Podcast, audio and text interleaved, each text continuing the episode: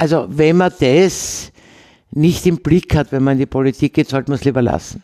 Jetzt ist es natürlich in dieser Pandemie alles ziemlich heftig, aber natürlich ist es so, dass äh, jede Entscheidung, die getroffen wird, es eine Gruppe, eine kleinere, größere, je nach Entscheidung gibt, die sich wahnsinnig darüber aufregt und sagt, das ist nicht treffsicher, das ist schlecht gemacht, warum kriege ich nichts? Ja?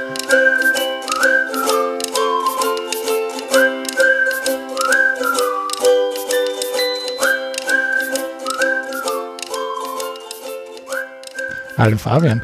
Hallo Eva. Hallo Gregor.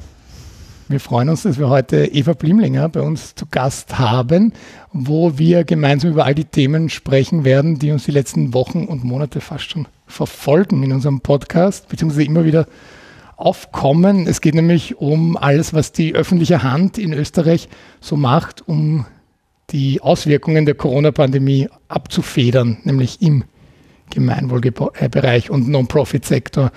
Und Eva, du wirst dich gleich vorstellen. Du bist sozusagen die, die das Ganze in Gesetze gießt. All das, was man in Pressekonferenzen hört. Äh, bevor wir darauf eingehen, wir kommen gleich zur, zur, Vorstellungsrunde, aber ich möchte ganz zu Beginn noch mit dir den Begriff Fake Law ähm, besprechen. Ist dir der untergekommen in den letzten zwölf Monaten? Fake Law? Nein. Und zwar bezeichnet das, äh, wenn man glaubt, dass etwas schon ein Gesetz oder ein Beschluss ist, nur weil es in einer Pressekonferenz äh, gesagt wurde. Also es ist sozusagen aufgebaut auf den Fake News und es gibt sogar in Österreich den Begriff. Ähm, ich will es gar nicht weiter kommentieren. Was, was löst das in dir aus, wenn ich so ein Thema. Es löst in mir aus, dass äh, es dringend notwendig ist, die politische Bildung zu verstärken. Ja? Weil eine Ankündigung in einer Pressekonferenz, dass es geben wird, heißt, dass das Gesetz im Entstehen ist und dann ein Gesetzwerdungsprozess im österreichischen Nationalrat oder äh, im österreichischen Parlament, Nationalrat und Bundesrat, einfach seine Zeit braucht. Also es wird eingebracht äh, im äh, Plenum des Nationalrats, äh, entweder als Initiativantrag, als Regierungsvorlage, was auch immer, und wird dann einem Ausschuss zugewiesen, wobei man sagen muss, bevor es äh, eingebracht wird im Plenum meistens, und das ist sozusagen die Idealform, eigentlich ein Begutachtungsverfahren vorangeht. Das heißt, es gibt einen Entwurf, ähm, der wird im Ministerrat in der Regel äh, beschlossen, beziehungsweise gesagt, okay, wir schicken den in Begutachtung. Und äh, davor wird um, zwischen den Koalitionsparteien natürlich das verhandelt und dann ähm, Ministerratsbeschluss, dann geht es in Begutachtung. Im besten Falle ist das sechs Wochen. Äh, nach den sechs Wochen werden die Begutachtungen eingearbeitet. Ich sage ein Beispiel, wir auch viel diskutiert in den letzten äh, Monaten, Novelle des Universitätsgesetzes. Äh, da waren 568 Stellungnahmen, die wir alle durchgearbeitet haben. Also es braucht dann noch eine Zeit, die durchzuarbeiten. Und dann wird im besten Falle äh, die Dinge, die mehrheitlich in den Stellungnahmen kommen, im Gesetz eingearbeitet. Nochmal einen Monat. Ähm, und dann kommt es ins Plenum des Nationalrats. Äh, dort wird es einem Ausschuss zugewiesen. Je nachdem, wann der Ausschuss tagt. Wir bemühen uns in letzter Zeit, dass sie oft tagen, damit es wirklich sozusagen äh, schnell geht, insbesondere bei den Corona-bedingten Hilfen. Dann ist im Ausschuss, im Ausschuss wird es zugewiesen dem, äh, wieder dem Plenum, also wird beschlossen, dann wird es im Plenum diskutiert, dann geht es in den Bundesrat. Wenn es heikel ist, kann der Bundesrat das blockieren, weil wir im Bundesrat die Regierung ja keine Mehrheit hat. Dann geht es wieder zurück an den Nationalrat, gibt es einen Beharrungsbeschluss. Also, es dauert in der Regel mindestens vier bis fünf Monate, bis ein Gesetz wirklich, wenn man das sozusagen ordentlich, sage ich jetzt einmal, macht, tut. Bei vielen Gesetzen, was Corona betrifft, gibt viel kürzere Begutachtungszeiten. Es gibt äh, wir schauen, dass wir möglichst das in den nächst passenden Ausschuss kriegen, damit es eben schneller geht. Ja. Aber das ist sozusagen, also ich äh, bin da auch immer äh, in der leichten Aufregung, wenn in den Medien zu lesen oder zu hören oder zu sehen ist, dass der Ministerrat das Gesetz beschlossen hat. Ja, weil es natürlich beim Leser, Leserin, Hörerin, Hörer den Eindruck erweckt, jetzt ist es gültig. Naja, mitnichten, da fängt es erst an. Ja? Und äh, genau aus dem Grund, denke ich, müsste man politische Bildung verstärken und irgendwie viel deutlicher und klarer machen, äh, dass es ein Prozess ist, bis ein Gesetz beschlossen ist. Und auch sozusagen, äh, weil ja sehr oft jetzt kommt, Demokratie gefährdet etc., eben genau nicht, sondern dass diese demokratischen Prozesse im Parlament notwendig sind. Wenn ich dir so zuhöre, könnte man fast vergessen, dass du eigentlich, und das ist ein Thema, das zieht sich von unseren Gästinnen auch durch Quereinsteigerin bist, oder? Würdest du dich noch immer so bezeichnen nach eineinhalb Jahren? Äh, also ehrlicherweise habe ich mich nie als Quereinsteigerin bezeichnet. Sehr gut. Um ganz, äh, um ganz ehrlich zu sein, natürlich bin ich eine Quereinsteigerin im Sinne, dass es das erste Mal ist, dass ich im Parlament bin. Aber ähm, in Wirklichkeit bin ich seit den 80er Jahren rund um die Grünen in unterschiedlichen Funktionen beziehungsweise äh, Beratungen, wie auch immer. Ich war jahrelang für die Grünen, Grüne Bildungswerkstatt im ORF-Publikumsrat. Also es war, waren immer so viele Dinge und ich habe in den letzten, also bevor ich ins Parlament kam und bevor die Grünen aus dem Parlament geflogen sind, sehr, sehr viele Anfragen geschrieben. Äh, die halt aus dem Bereich Kunst, Kultur, Universität etc. gekommen sind. Das heißt, mir war die parlamentarische Arbeit eigentlich sehr vertraut, ohne dass ich je äh, selber Parlamentarierin war. Und ähm, in dem Sinn bin ich wahrscheinlich äh, eine untypische Quereinsteigerin. Und was natürlich schon ein Vorteil ist, wenn man äh, quasi am Ende einer beruflichen Laufbahn ist, und viele äh, Tätigkeiten hatte, äh, man auch weiß, wie die Dinge funktionieren. Ja? Also das ist sicher äh, ein Vorteil zu wissen, wie ein Ministerium funktioniert, mit wem man dort redet. Man kennt viele Leute irgendwie, äh, die kennen einen und wissen, wie man ist und fürchten sich dann doch nicht vor mir. Ja? Also das ist schon so, äh, dass man da einen gewissen Vorteil hat, wenn man das quasi als letzte Station des beruflichen Lebens hatte. Wo hast du mehr Respekt, ich mache Luft, äh, Anführungszeichen, bekommen als Rektorin oder als jetzt als Politikerin, als Entscheidungstrefferin? So, wenn du sagst, die Leute haben weniger Berührungsangst, weil ich denke mir, wenn dann meine ehemalige Rektorin jetzt noch dazu als, als Politikerin kommt, vielleicht denke ich mir dann, oh, jetzt, jetzt habe ich erst recht die Berührungsangst, weil die. Na, Berührungsangst, das meine ich nicht damit, sondern Viele kennen mich als jemand, der sehr pointiert ist äh, und ähm, äh, also, wie soll ich sagen, es ist weniger Berührungsangst, als dass man äh, sich mir gegenüber vorsichtig ist, weil man nicht weiß, mit welcher Vehemenz ich dann auftritt. Also, und das ist eigentlich begleitet die letzten 30 Jahre meines beruflichen Lebens. Also es ist nicht, hat damit nichts zu tun, nur äh, das waren schon in anderen äh, Funktionen, die ich hatte, oder gar keine Funktionen, ich weiß nicht, wie ich auf der Angewandten was geleitet habe, egal, ja. Also wenn, äh, war schon immer so, dass die Leute oder dass man gesagt hat, ja, äh, vorsichtig, die Blimlinger kann irgendwie laut werden. Wie, wie schaut es mit, mit Selbsthumor aus? Weil ich in, in deiner Funktion als, als Wissenschaftssprecherin ähm, dann das, das Duo mit dem Heinz Fassmann, dem Bildungsminister, der einer der größten Politiker Körpergröße angeht, in Europa ist. Ähm, das, die, die Fotos kriegen ja dann immer lustige Bildunterschriften zum Beispiel in der, in der Zeitung. Ist das was, was. Naja, ohne Schmäh und Humor sollte man vielleicht nicht in die Politik gehen. Ja, also oder äh, was heißt nicht in die dort auch nicht, aber grundsätzlich im Leben hilft die Selbstironie, der Schmäh, der Humor. Und äh, das löst manche verzwickte Situation auf, indem man dann einen Schmäh macht und äh, ja, also ich bin dem nicht, äh, ich bin dem absolut nicht abgeneigt, ganz im Gegenteil eher zugeneigt. Hm. Wir kommen gleich zu den Inhalten. Der Fabian schaut schon mit den Hufen, aber ich bin gelernter Österreicher, ich muss bei den Gesichtern bleiben. Äh, ist der Dr. Professor Heinz Fassmann im Umgang mit dir hm, lockerer drauf, als wenn er als ÖVPler mit seinen Kollegen aus der eigenen Partei auftreten muss? Das ist so mein Eindruck von außen dass er da mit einer Kollegin auf Augenhöhe. Naja, ich kenne ich kenn den Heinz Passmann schon, wie er Vizerektor war auf der Uni Wien. Das war auch zu einer Zeit, wo ich ja Präsidentin der Unico war und man kennt sich natürlich aus einem anderen Kontext. Ja.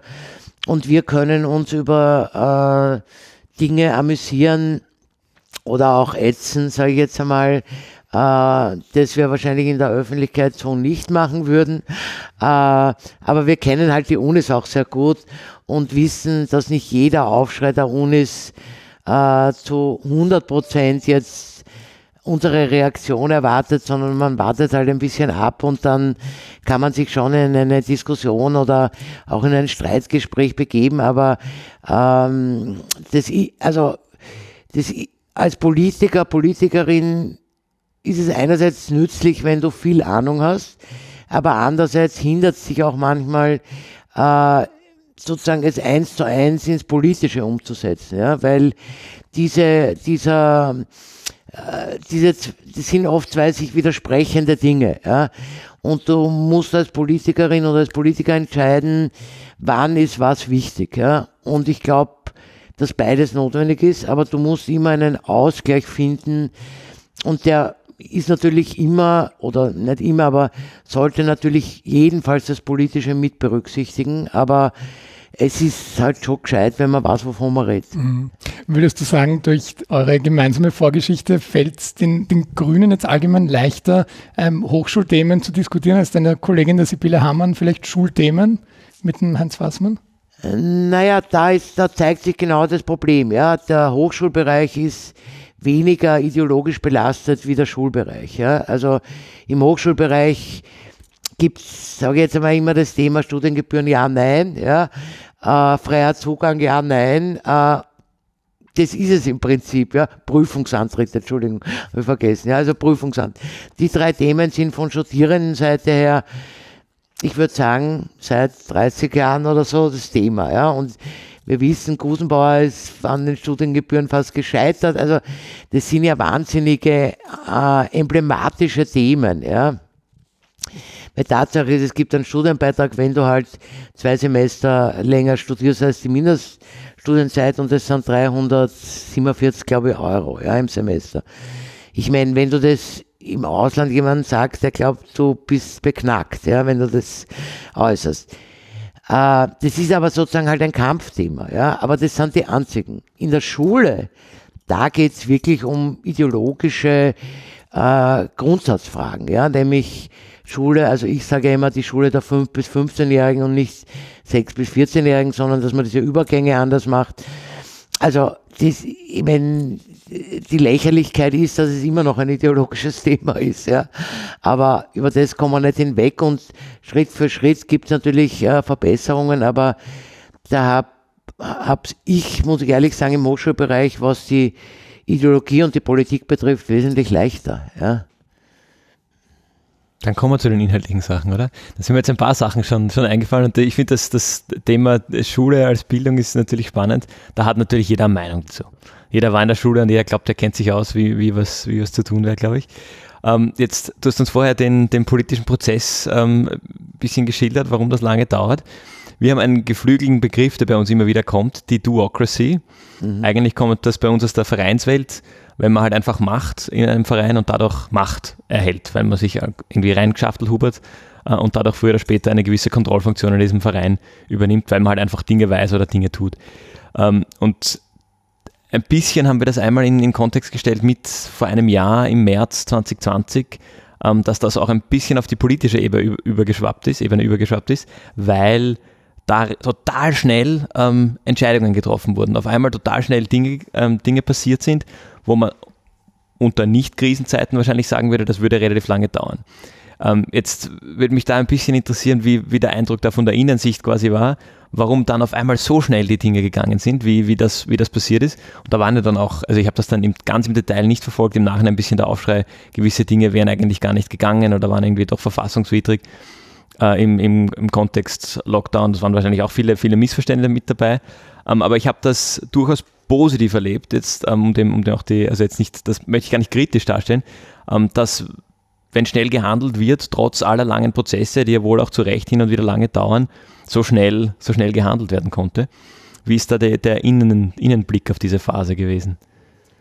Ja, schnell gehandelt werden musste. Ja, also konnte ist sozusagen, äh, natürlich kann man das, kann man Gesetze in relativ kurzer Zeit äh, beschließen. Ja? Also man kann einfach im Ministerrat sagen, äh, das fertig machen, Ministerrat äh, sozusagen die Vorlage, den Initiativantrag, den Ministerialentwurf beschließen, zwei Tage vor dem Plenum oder eine Woche vor dem Plenum einbringen, man äh, weist es einem Ausschuss zu, der gleich nach dem Plenum tagt. Bundesrat weiß man, da geht es dann sozusagen um das Abstimmen und das war ja bei den ersten Lockdowns der Fall, dass die äh, Oppositionsparteien da mit am Boot waren. Ähm, dann ist es sozusagen, schaut man, dass möglichst schnell ein Bundesratsplenum ist und du hast das in zwei Wochen. Ja. Das ist aber nicht meine Vorstellung von Demokratie. Mhm. Ja, also das sind äh, Notmaßnahmen, wenn sowas wie diese Pandemie ist, wo es notwendig ist, den gesetzlichen Rahmen zu schaffen und sicherzustellen, dass es auf dem gesetzlichen Rahmen stattfindet und nicht etwa eine Notverordnung äh, erlassen wird. Ja? Also das ist sozusagen, äh, das ist eigentlich der Hintergrund. Ja? Also dass man nicht sozusagen zu noch gröberen, äh, was heißt noch gröberen, zu gröberen Mitteln greift, sondern schaut, dass man das im normalen parlamentarischen Rahmen beschließt. Ja? Wobei, jetzt habe ich schon eine Rückfrage, ja? Äh, weil du hast es ja begonnen mit der Frage Verein gründen, Schaftelhuber mhm. und schnell. Welche Vereine müssen wahnsinnig schnell äh, reagieren? Nein, nein, das, so in dem Kontext habe ich es gar nicht gemeint. Ich meine, in, unser Beispiel ist immer, wenn ich in einem Verein mich ehrenamtlich betätige, ähm, die Duocracy hat weniger im Zeitkontext. Da geht es dann darum, wenn ich mich ehrenamtlich betätige und immer mehr Aufgaben übernehme, irgendwann bin ich ein zentrales Element in diesem Verein und kann in dem Verein Dinge gestalten und, und ein Stück weit ähm, bewegen, wenn nicht sogar den Verein übernehmen. Das dauert aber auch Zeit. Also das, das passiert auch nicht über Nacht. Also die Duocracy ist jetzt nicht, ähm, oder die Idee war nicht im, im Zeitkontext. Ja, ähm, was, was immer dazu kommt, ist, du übernimmst plötzlich Funktionen, ohne eine Funktion zu haben, gewählt zu sein, zum Beispiel für diese Funktion. Das heißt, du beweist, dass du mm, zum Beispiel dann später in einen Vorstand gewählt werden musst, weil du schon Dinge machst, die du eigentlich nur hättest tun dürfen, wenn dich irgendwer gewählt hätte. Aber du kommst so mit so viel Elan oder so viel äh, Kontakten oder so viel äh, neuen Ideen hinein, dass plötzlich alle sagen, na gut, dann lassen wir die Person einmal machen. Und so ein bisschen, glaube ich, war das war das schon der Eindruck, dass man sagt, die, die Grenzen der, der Verantwortungen oder Ressorts oder so, dass alles verschwimmt. Ja. Vielleicht dann noch umso mehr mit diesen einstimmigen Beschlüssen. Ja. Das ist man in Österreich ja gar nicht gewohnt gewesen. Da hat ja die Opposition. Dieser Fehler, die meisten Gesetze im Parlament werden einstimmig beschlossen. Aber nach dem langen. Politische Bildung, sage ich nur. Aber nach dem langen Prozess. Nein, nein, Entschuldigung. In den allen vorhergehenden Legislaturperioden, es werden rund 90 Prozent der Gesetze einstimmig beschlossen. Woher kommt diese Vorstellung, dass jetzt plötzlich eine Einigkeit ist? Das meine ich mit politischer Bildung. Mhm. Also, so, ich meine, natürlich lese ich das an und denke mir immer, Leute, es ist auch Unsinn. Es ist die Mehrzahl der Gesetze in Österreich einstimmig. Aber woran kann es denn kommen? Also warum sind die, die, die, Medien so, so überrascht, dass man sagt, ähm, das ist jetzt der Krisenmodus? Ja, weil sie Geschichte brauchen. Ich meine, das ist ja, ich meine, zu schreiben, es ist eh normal, ist keine Geschichte. Mhm. Ja?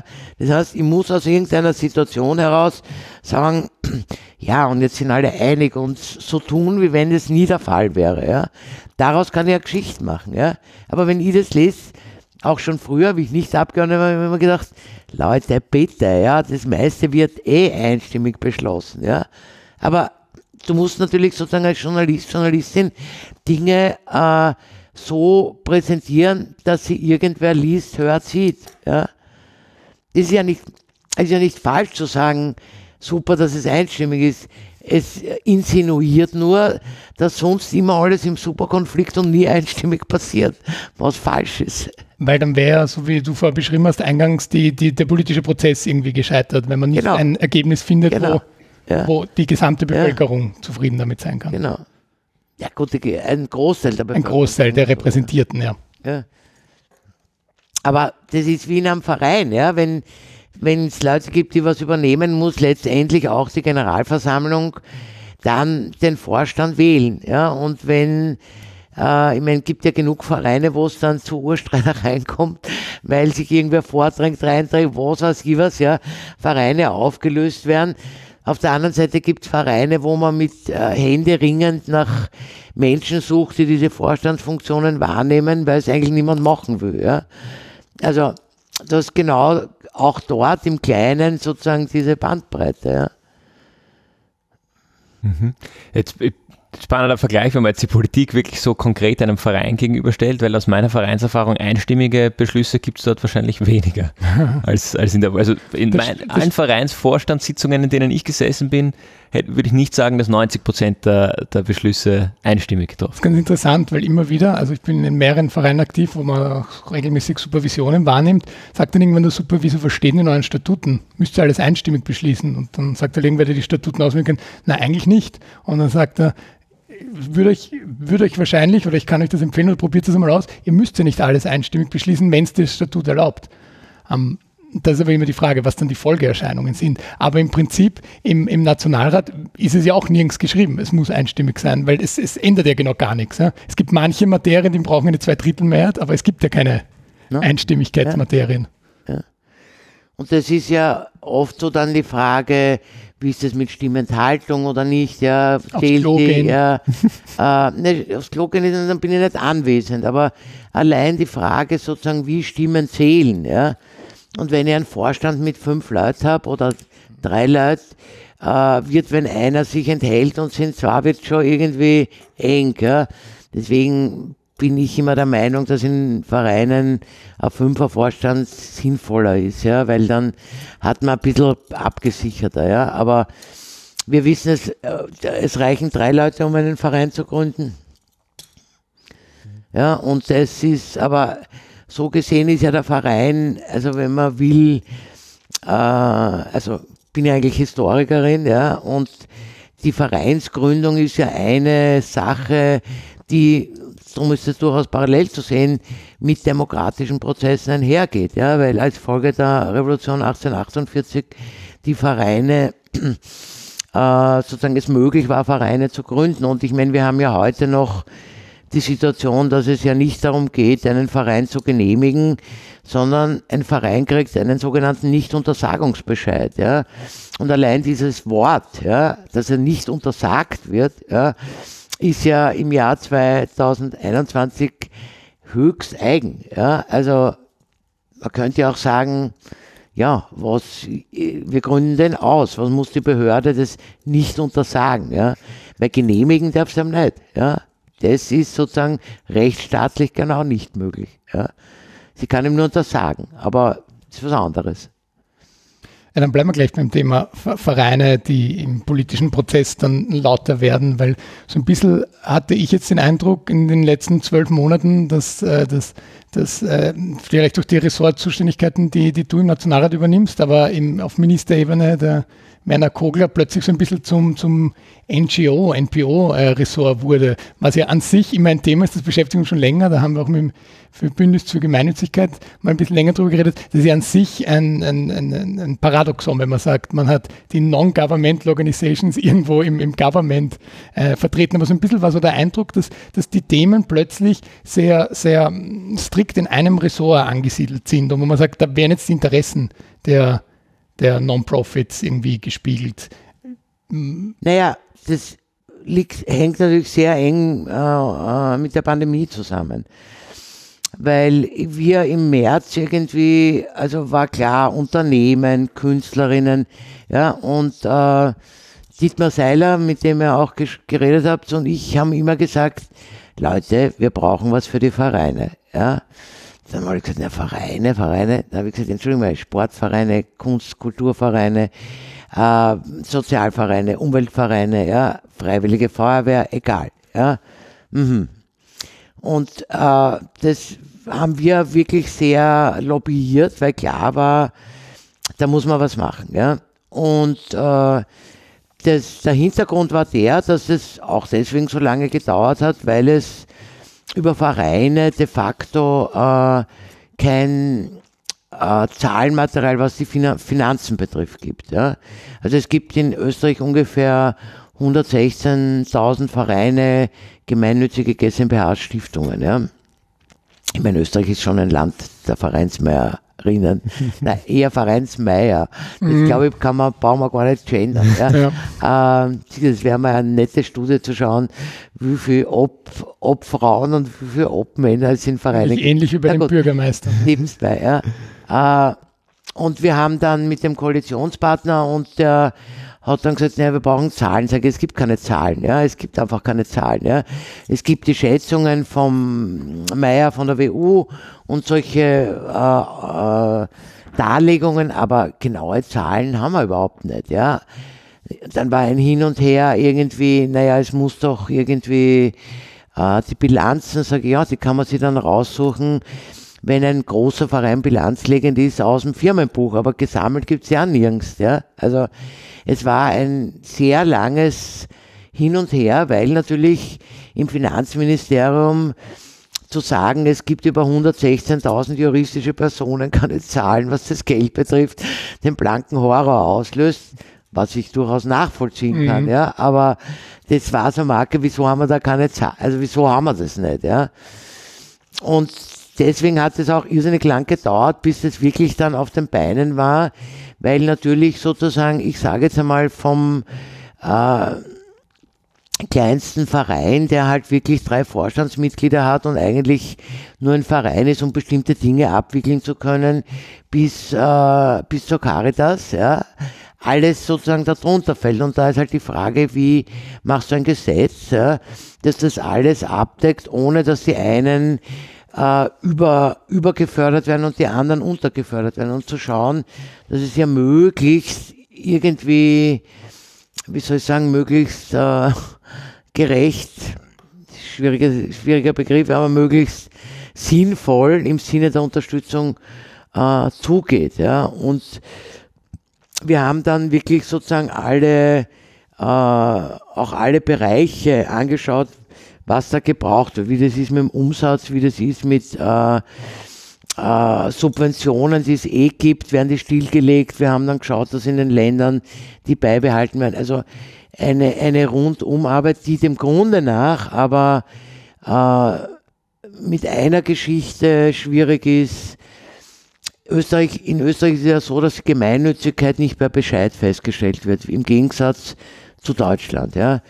Äh, wir haben das im Bereich des E-Sports, war das glaube ich, gehabt, wo es uns darum geht, dass es als Sport anerkannt wird. Und die haben uns erzählt, sie hatten Vereinsstatuten, sind zu drei verschiedenen Finanzämtern gegangen. Zwei haben gesagt gemeinnützig, das dritte hat gesagt nicht gemeinnützig. Mhm. Und genau da fängt es an eigentlich. Das heißt, das politische Handlungsfeld fürs nächsten, für die nächste Zeit ist möglichst durchzusetzen, dass es ein bescheiderlassendes Verfahren für äh, Gemeinnützigkeit gibt. Ja? Weil dann, wenn die dann sagen, na, ihr seid nicht gemeinnützig, kann ich gegen berufen und es gibt ein demokratisches, rechtsstaatliches Verfahren. Jetzt sagt das Finanzministerium ja oder nein, also Finanzamt, Entschuldigung, Finanzamt ja oder nein und du hast aber praktisch keine Möglichkeit, gescheit dagegen was zu tun. Es steht ja, ja sogar explizit immer drinnen in den Schreiben, keine genau. Berufung möglich. Genau, also das ist, äh, das wollen wir ändern, ja, aber das ist natürlich, da fängt auch der Horror des Finanzministers an zu sagen, na was bedeutet es, wenn jetzt alle gemeinnützig sind? Vor allen Dingen mit dem nächsten Schritt einer Spendenabsetzbarkeit, mhm. weil es ist natürlich miteinander verwoben. Ja? Mhm. Ja, also genau das. Und da gibt es natürlich auch bei den Grünen ganz unterschiedliche Positionen, was Spendenabsetzbarkeit generell betrifft, ja, die wir natürlich auch im Club diskutieren, mhm. ja. Zu sagen, alles kann abgesetzt werden, kann auch nicht die Lösung sein, ja. Mhm. Also muss man schauen, welche Bereiche äh, sind sinnvoll. Aber zum Beispiel äh, im Kunst- und Kulturbereich ist es ja so, dass nur jene äh, Spenden begünstigt sind, die auch durch eine äh, Körper, also, also Bund-Land Förderung kriegen, die anderen nicht. Das ist übrigens eine, eine äh, äh, Bestimmung, die unter Ostermeier reingekommen ist, weil er der Meinung ist, wenn Bund, Land, Gemeinden fördern, dann sichert das Qualität. Also Stempel, ja. Würde ich sagen, ja, also da wäre Dings. Und damit schließt sich der Kreis. Warum wurde das zum MPO? Äh, warum wurde Kogler zum MPO-Minister? Ja? Weil Sport, Kunst und Kultur natürlich die Bereiche sind, die am, wie soll ich sagen, vielleicht jetzt nicht, was das Geld betrifft, am massivsten sind. Sport schon, aber aber äh, sicherlich sozusagen in der Öffentlichkeit am wichtigsten sind. Und es war dann die Frage, bleibt es da oder man kann auch sagen, ganze Umwelt- und Sozialbereich. Und äh, nachdem ich dann ziemlich eben mit dem Dietmar Seiler aus dem Kabinett vom Kogler da ziemlich nerdig waren und gesagt haben, machen, machen, machen, machen, ja, ist es jetzt einmal da und äh, das ist aber natürlich auch eine Frage, wo das in Zukunft eben die Frage Gemeinnützigkeit, Spendenabsetzbarkeit ist natürlich etwas, was ressortübergreifend ist und letztlich immer im Finanzministerium genau. landet. Ja, mhm. das, das, haben wir damals mit der Nicole Osmik von, vom Bündnis für Gemeinnützigkeit auch besprochen, weil wir gesagt haben, eigentlich müsste es im Finanzministerium sein. Aber es ist schon so absurd, wenn man darüber nachdenkt, dass die Zivilgesellschaft dann im Finanzministerium abgebildet wird, dass man sich eigentlich auch ein bisschen dagegen sträubt, weil Genau, deswegen besser mal so. Genau, ähm, muss ich ja dazu sagen, das ist ja zum ersten Mal wirklich, äh, oder zumindest zu meinen Lebzeiten oder meinen aktiven Zeiten als Vereinsmeier, eine, eine, eine Förderung, die wirklich äh, treffsicher ist, nämlich einfach gesagt, alles, was gemeinnützig ist. Man muss sich nicht durch alle Ministerien, alle Fördertöpfe durcharbeiten, sondern ich sage, wenn ich was mit Vereinen zu tun habe, dann weiß ich, ich, ich kann da einreichen. Ähm, insofern, das ist eine ganz interessante Entwicklung, wo man sagt, naja, eigentlich will man vielleicht als Non-Governmental nicht irgendwie vom Government eindeutig zugeordnet werden, aber wenn es um die Finanzierung geht, ist es halt nun mal so, dass wir nicht wie im angelsächsischen Raum da äh, in Spenden und Philanthropie untergehen, sondern eher ähm, nach jedem Sträumen greifen müssen. Aber vielleicht mein, zum Naja, ja. ist, also Philanthropie, ich meine, es ist schon so, dass es natürlich äh, speziell im, im Anglika, also im englischsprachigen Raum eine andere Bedeutung hat, weil der Staat eine andere Bedeutung hat. Also das ist mhm. sozusagen dieses Verhältnis des Staates zu, ähm, zu dem, was passiert, ein anderes als äh, bei uns. Ja. Ja, genau. Und da ich auch, also Vereinsmeisterin, aber x Vereine in meinem Leben gegründet habe und weiß, wie, wie das äh, schwierig oft ist und gerade in dem Kunst- und Kulturbereich, ähm, aber eben auch im, im Sportbereich mit kleineren, äh, vor allen Dingen Vereinen. Ich habe da immer als Beispiel den SV Gerersdorf gesagt, äh, wo halt viele Kinder- und Jugendmannschaften sind und all das und die natürlich sozusagen eine Sportförderung kriegen, aber das sowieso nie ausgeht und Kunst- und Kulturbereich nicht teuer, aber das ist eh schon immer mit den Subventionen zu wenig und so weiter. Ich meine, ich war lang, jahrelang Opfer des Depots in der Breitegasse und weiß, wie wir da jedes Jahr oder alle zwei Jahre, bis dann zwei Jahresförderung gegeben hat, oh, um die Kohle gelaufen sind und dann war völlig klar, natürlich hatte ich sowas auch am Schirm, ja.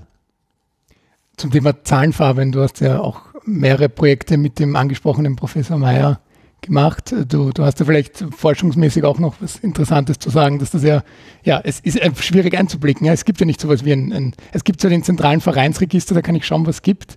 Aber eben, sobald es um, um, um Finanzen geht, dann ist, das steht ja da nicht mehr. Da kriege ich gerade noch raus, äh, die, die Meldeadresse von der Obfrau. Ja, also ich, ähm, die, die Studie vorher, wie viele Vereinsmeier und Vereinsmeierinnen es gibt, glaube ich, wäre relativ leicht zu machen, weil man das aus dem, aus dem Vereinsregister kriegt. Da müsste man nur die Namen nach Geschlecht zuordnen, das, das ginge wahrscheinlich. Ähm, zumindest von den Vorstandsmitgliedern. Aber ja, was, was, wo ich jetzt ein bisschen dran gedacht habe vorher, ähm, ist das Thema Social Entrepreneurship, mit dem ich eben an der WU mich vor allem befasst habe. Da war immer wieder das Thema, dass die, die Sozialunternehmen gemeint haben, sie würden gerne, sie brauchen ihre eigene Rechtsform, brauchen, weil der Verein trifft es nicht und die GmbH trifft es auch nicht und alles schwierig äh, und sich so ein bisschen die Rosinen rausgepickt haben was sie gerne hier hätten und was sie gerne da hätten. Und dann natürlich die ersten waren, die in einer Covid-Krise durch den rausgeschaut haben, weil sie auf einmal bei keinem wirklich drinnen waren. Ähm, aber die, das Thema Vereine, ähm, ich finde das spannend, dass da eigentlich, ähm, dass es so ein großes Ding ist, also Österreich als Land der Vereinsmeier und vielleicht auch ein paar Meierinnen ähm, und doch irgendwie so, so wenig Infrastruktur, sage ich jetzt, sich da jemals entwickelt hat, was die, was die Finanzen angeht. Ich habe auch in der FFG ähm, beim, beim Thema Förderungen immer wieder mit Vereinen zu tun. Ähm, wenn man da eine Bilanz oder eine, eine Einnahmen-Ausgabenrechnung nachfordert, kriegt man halt auch immer irgendwas. Das ist weit weg von standardisiert und auch daher, weil sie halt einfach ähm, wohl kleiner sind und da sitzen oft drei Vorstände drinnen, ähm, die halt ihre sieben Buchungen, die sie im Jahr haben, wenn überhaupt in irgendeine Excel-Liste eintragen. Das ist natürlich wahnsinnig schwer zu erheben. Und das ist ja auch jetzt in, wir haben auch in Baden mit dieser Studie zu tun. Da läuft gerade eine, eine Studie, die mit Vereinen, die versucht, das, die, die Stimmung der Vereine in Baden ein bisschen zu erheben und den Unterstützungsbedarf. Äh, und das stellt sich auch als, als relativ schwierig heraus an vielen Enden, weil die Vereine halt alle so unterschiedlich sind. Einerseits thematisch, ähm, andererseits aber auch, was, das, was denn das heißt jetzt. Wir wollen gerne die Zahlen von den Vereinen sehen. Das heißt für alle Vereine komplett unterschiedliche Dinge. Das sind hier unterschiedliche Kompetenzen im Aufarbeiten dieser Zahlen. Ähm, dann sind dort wieder überhaupt andere Zahlen da. Manche haben halt eh eigentlich kein Budget, die brauchen halt einen Verein, damit sie irgendwie abgesichert sind oder meinen, sie haben einen Verein. Da gibt es überhaupt keine, keine Zahlenflüsse. Andere haben, haben wieder riesige Zahlenflüsse.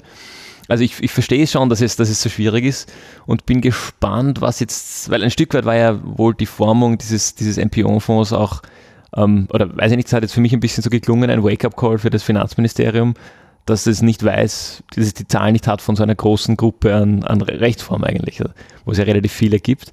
Bin gespannt, wie das weitergeht, ob man, ob man da in, in Zukunft irgendwie sowas wie halt ähm, die, das Finanz Online oder sowas auch für, für Vereine ähm, einrichtet, um auch diese Zahlen zu haben. Einerseits natürlich als Dienstleistung an die Vereine, aber auch, dass man das ein bisschen im Gefühl hat mehr. Was heißt denn das, wenn wir jetzt von allen österreichischen Vereinen sprechen?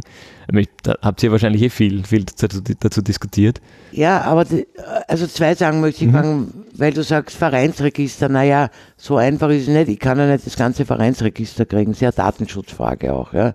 Ich kann einzelne Vereine abfragen. Ich weiß, es gibt Menschen, die haben das Vereinsregister, aber über die Legalität, das zu besitzen, ist irgendwie, lassen wir jetzt offen, ja. Äh, und äh, weil du sagst FFG, ja, na, wenn jemand bei der FFG ansucht, hat er in der Regel, sozusagen ist es ein Verein oder auch eine, eine GmbH oder was auch immer, ähm, die eine, äh, je nachdem wie groß sie ist, zumindest eine Einnahmen-Ausgabenregelung, weil das sind ja, wenn du irgendeinen Forschungsauftrag willst, ist völlig klar, du brauchst es, ja.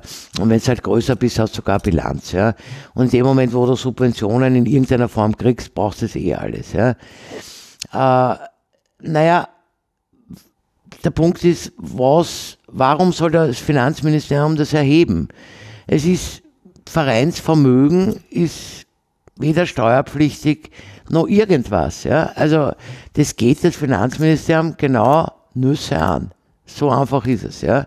In dem Moment, wo ich eine Subvention bekomme, hat, ist es sozusagen über äh, Transparenzdatenbanken etc. ohnehin so, weil dann hast du, ich sage jetzt einmal eben wie im Fall des Depots, da kriegst du eine Subvention vom Land, vom, also vom Land Wien, vom Bund, du machst dann letztlich sozusagen eben doch eine Bilanz und nicht nur Einnahmen-Ausgabenrechnung, die liegt dem Subventionsansuchen bei.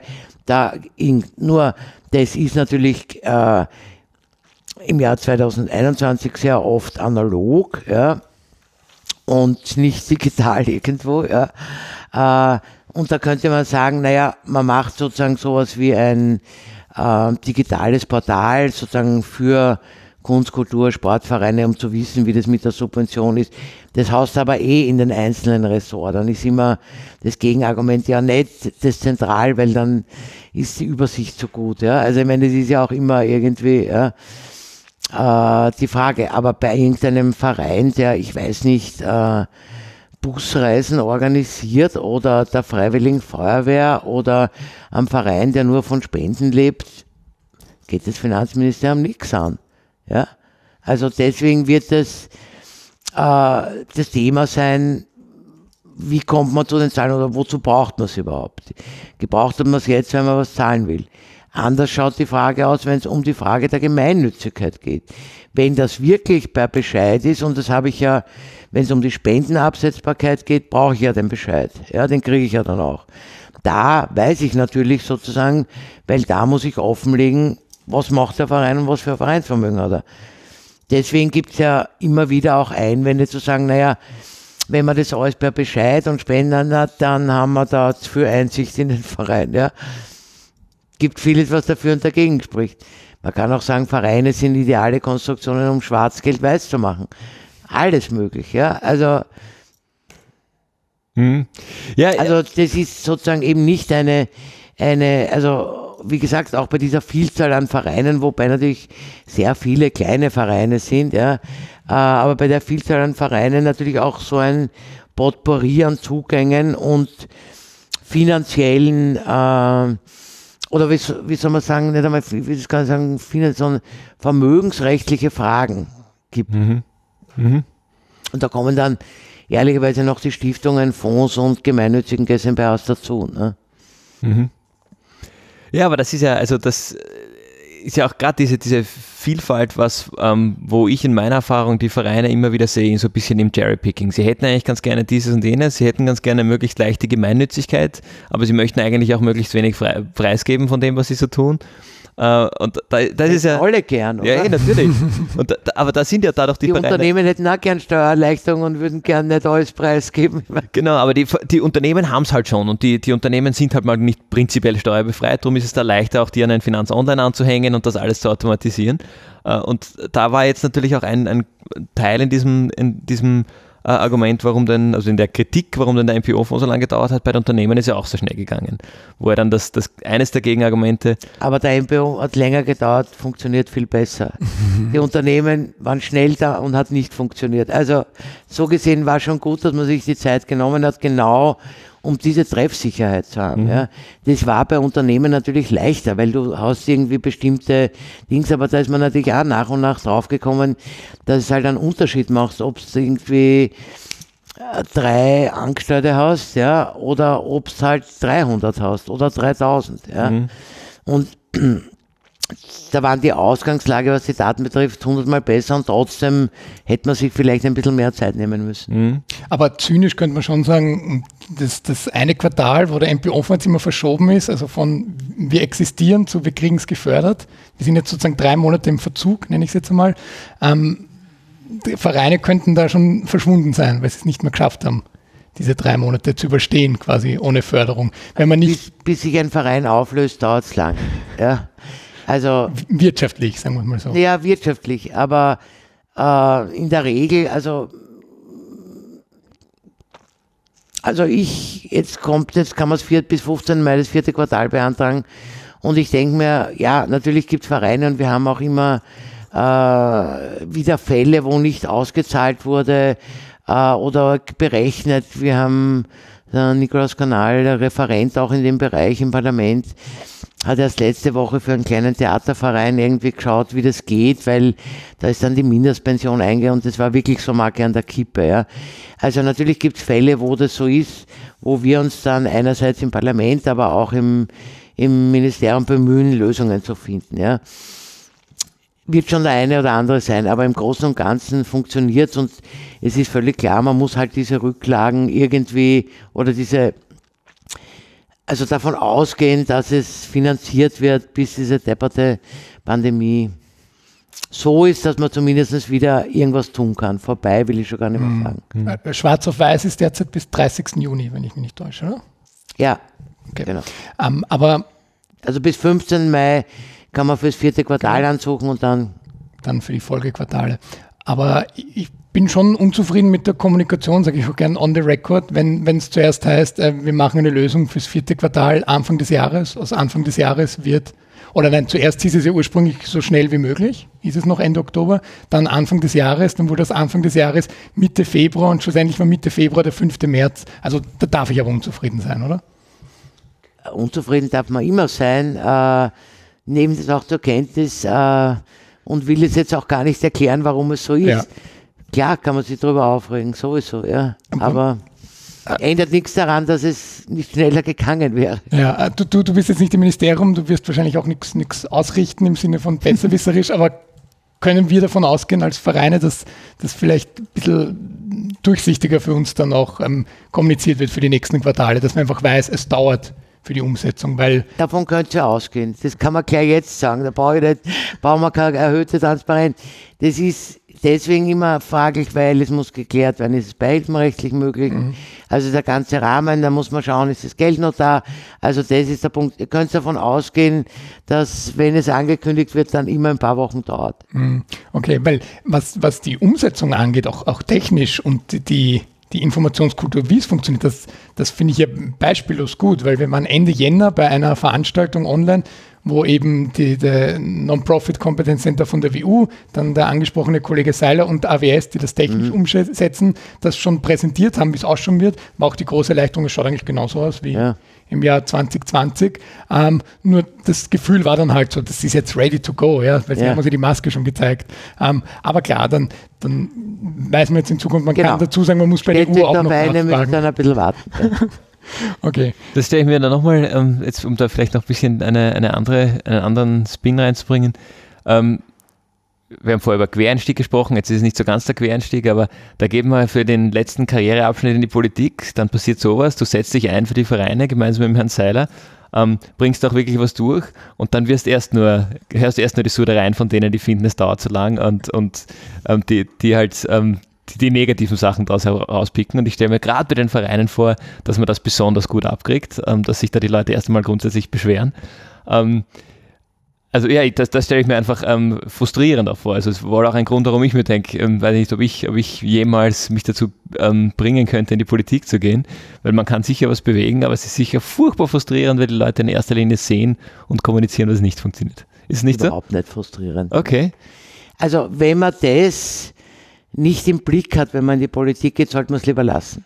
Mhm. Jetzt ist es natürlich in dieser Pandemie alles ziemlich heftig, aber natürlich ist es so, dass äh, jede Entscheidung, die getroffen wird, es eine Gruppe, eine kleinere, größere, je nach Entscheidung gibt, die sich wahnsinnig darüber aufregt und sagt, das ist nicht treffsicher, das ist schlecht gemacht, warum kriege ich nichts? Ja? Das ist bei jedem bei jeder Novelle, also zum Beispiel jetzt wieder, sagt es wieder bei Universitätsgesetz, na, kann schon sagen, hunderte Mails irgendwie, äh, warum führt sie die Mindestleistung ein und die, äh, der Senat wird entmachtet und die, also Beschimpfungen, alles, ja. Also in der Regel antworte ich auf alle Mails, außer ich werde tatsächlich beschimpft. Also bei Beschimpfungen, die wirklich sozusagen nur äh, sozusagen ein auskotzen und wirklich mit Schimpfworten, das beantworte ich nicht. Aber selbst Mails, wo vielleicht nur ein Schimpfwort ist äh, und zumindest irgendwie ein Text dabei ist, äh, um was es geht, beantworte ich in der Regel. Und wenn man äh, das als frustrierend empfindet, sollte man die Politik lassen dann ziehe ich meinen Hut vor der, vor der Resilienz. Also ich stelle es mir allein schon, was ich in meinem Umfeld mitbekommen habe, ähm, als nicht der, der Zuständige für den MP-Fonds, ähm, jetzt als, als Beispiel, und zwar von beiden Richtungen. Also einerseits die, die Arbeit dafür und auf der anderen Seite mal das prinzipielle Beschweren. Ähm, ja, aber also ich bin ja, ich bin ja eine Wienerin, also in Wien geboren und habe sozusagen klassische Wienerin mit vier Großeltern, die aus allen möglichen Ländern der Monarchie kommen. Und wenn man als Wienerin das Ranzen nicht gewohnt ist und erträgt, ist man vielleicht auch ein bisschen falsch in der Politik. Das ist wahrscheinlich richtig, ja. Das ist super. Das nehmen wir schön als, als Schluss. Schönes Abschlusswort, ja. ja. Wir haben am Ende immer eine kurze Empfehlung, das ist so, was uns gerade beschäftigt, ein, ein, Buch, was wir gerade lesen oder ein, ich erzähle gleich einen tollen Online-Kurs, den ich gemacht habe. Vielleicht fällt dir, während wir zwei uns unterhalten, auch was ein, was du am Ende unseren Hörenden mitgeben willst, wo du sagst, das beschäftigt dich gerade. Ich fange mal an, Fabian, wenn es für dich passt. Mhm. Und zwar empfehle ich die, schwierig auszusprechen, ich habe extra eine um, Native American gefragt, wie man es ausspricht, die Rural Social Innovation Academy. Das ist ein, ein Online-Tool von einem Interreg, EU-Projekt, wo ähm, in einem Online-Kurs, der dauert ungefähr acht Stunden, würde ich sagen, auch wenn es steht zehn Stunden, man äh, gut durch, durch Beispielvideos, ähm, sowohl Lehrvideos als auch Case Studies, ähm, einen guten Einblick bekommt, wie es ist, wenn man am, am ländlichen Raum ähm, soziale Innovationsprojekte starten möchte. Ähm, nämlich auch so, was man beachten muss, also was anders funktioniert, wo es viel Positives gibt, was man vielleicht als, als städtisch, urban ähm, geprägter Mensch auch oft übersieht, weil man will eigentlich dort sein, wo das Leben sich abspielt und da denkt man immer an Urbanität, aber dass man am, am, am ländlichen Raum viel mehr bewirken kann. Ähm, mit kleineren Sachen, ähm, das wird oft vergessen, kann ich sehr empfehlen. Es sind auch ein österreichische, österreichische Projekte sind dabei, weil es ein Zusammenspiel von Österreich, Deutschland, Italien und ich glaube Spanien ist das vierte Land. Ähm, EU-Projekt ist ähm, relativ neu, ich werde das auch verlinken. Ähm, wenn man sich für den Bereich interessiert, ganz interessant. Wenn man sich nicht dafür interessiert, äh, ländlich was zu gründen im Sozialbereich, trotzdem interessant, weil auch nochmal so Basic-Sachen wie Theory of Change zum Beispiel im Sinne von unserem ewigen Thema der Wirkungsmessung auch sehr schön erklärt wird in einem Video und sie auch äh, ein echtes Projekt auch entsprechend analysieren. Also das ist meine uneingeschränkte Empfehlung. Man kriegt am Ende sogar ein Zertifikat, wenn man alle Tests besteht. Das ist aber ganz lustig, das kommt ungefähr eine Woche später per E-Mail. Also ich war ganz überrascht, dass ich jetzt eine Woche danach eine E-Mail kriege mit einem PDF, was unterschrieben ist von zwei Menschen, die sehr namhafte Institute leiten. Das kann ich mir jetzt in meinen Lebenslauf kleben. Super, oder? Immerhin. Was kostet's? Nix. Nix. Das ist ein EU-Projekt. Ist nix, gratis. Für alle verfügbar. Ich sage es jetzt nochmal. Rural Social Innovation Academy. Fabian, was ist deine Empfehlung? Ich habe eine Empfehlung für all jene Zuhörer und Zuhörerinnen im Bildungsbereich. Und zwar hat vor einiger Zeit geöffnet die nächste Förderung der Mega-Bildungsstiftung. Wir haben letztes Jahr, an alle, die uns schon länger folgen, eine, ein, drei Folgen gehabt, wo wir die, die damaligen Top 10 Projekte begleitet haben. Da gibt es eine neue Ausschreibung mit dem Schwerpunkt ähm, Wirtschaftsbildung. Oder Wirtschaft, Wirtschaftskompetenz ist, ist, der, ähm, ist der Aufhänger.